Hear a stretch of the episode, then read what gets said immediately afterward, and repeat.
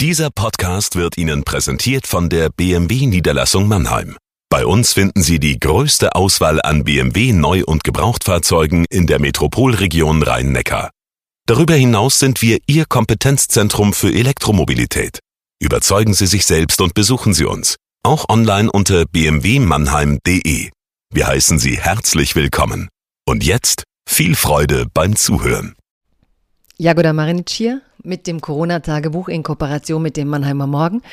Ja, liebe Zuhörerinnen und Zuhörer, wir sind heute bei Tagebucheintrag 17 oder 18. Jetzt verliere ich bald den Überblick, es ist 18 und ich habe äh, gute Nachrichten. Jens Spahn meldet quasi zu meinem Kaffee morgens, dass wir den Ausbruchstand heute wieder beherrschbar gemacht haben. Das klingt eigentlich ganz schön und ich habe trotzdem einen Aufhänger gewählt, der äh, das Ganze mit einem Zwinkern zwar, aber hinterfragt. Ich finde es großartig. Ich vermisse die Normalität. Ich vermisse jedes Zurückgehen und Sie sicher auch.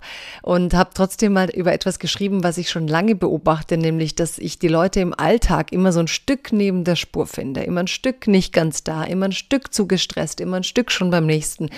Und habe dann mal gedacht, ja, was machen wir eigentlich, wenn wir jetzt raus müssen und uns alle darauf verlassen werden, dass alle, die jetzt rausströmen, so geistesgegenwärtig sind, dass sie sich auch in Zukunft Zukunft an Social Distancing halten werden. Als Tagebucheintrag klingt das jetzt so.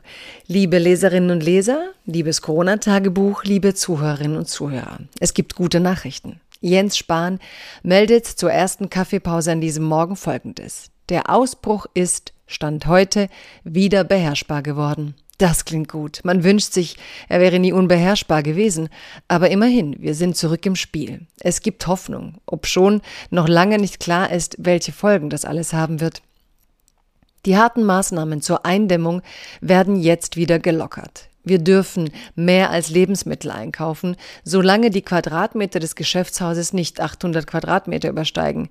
Wir dürfen wieder in die Büros. Wir dürfen und dürfen. Es war Zeit.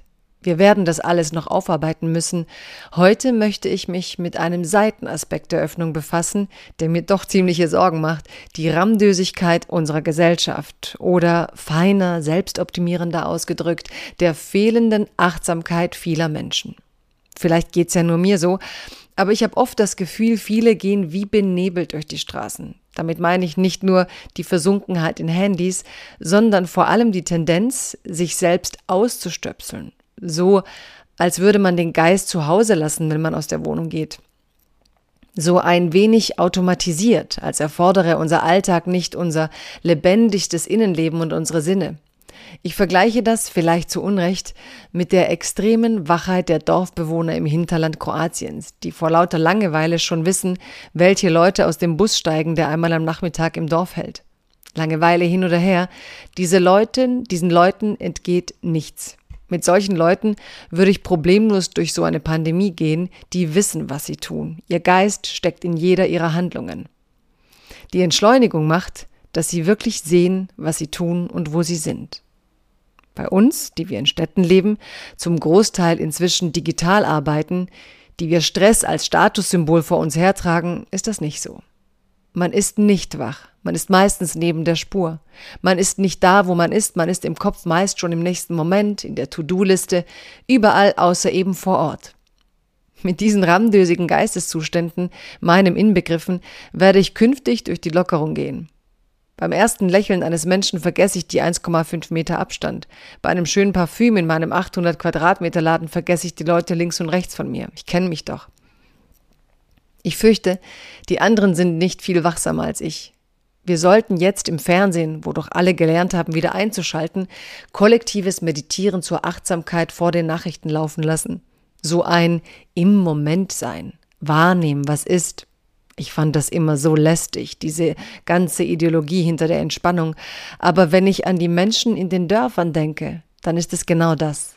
Sehen, wahrnehmen, im Augenblick sein nicht ständig abgelenkt von dem, was es eigentlich zu tun gäbe.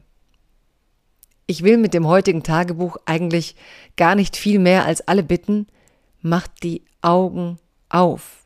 Wascht euch morgens das Gesicht mit eiskaltem Wasser. Vergesst die Stressattitüde. Wir dürfen wieder etwas Normalität leben. Und diese Normalität braucht keine Halbschlafbürgerinnen und Bürger. Sie braucht wache Menschen, die sehen, wo sie selbst stehen und wo die anderen sind. Im geistigen wie im körperlichen Sinn. Es ist die erhöhte Wachheit von Krisenzeiten, die ich in alten Menschen, die viel erlebt haben, oft noch sehe. Wir haben jetzt wieder ein kollektives Erlebnis, diese Pandemie. Mensch zu sein war uns wohl nicht gemeinsam genug. Das heißt, wir spüren jetzt wieder, wie sehr wir voneinander abhängig sind. Das ist ein schöner Moment. Wieder wacher sein, mit oder ohne Meditationen, einfach weil die Lage unsere Wachheit erfordert. Das ist ein schöner Auftrag für die nächste Zeit, für die kleinen Befreiungen, die anstehen. Bleiben Sie gesund.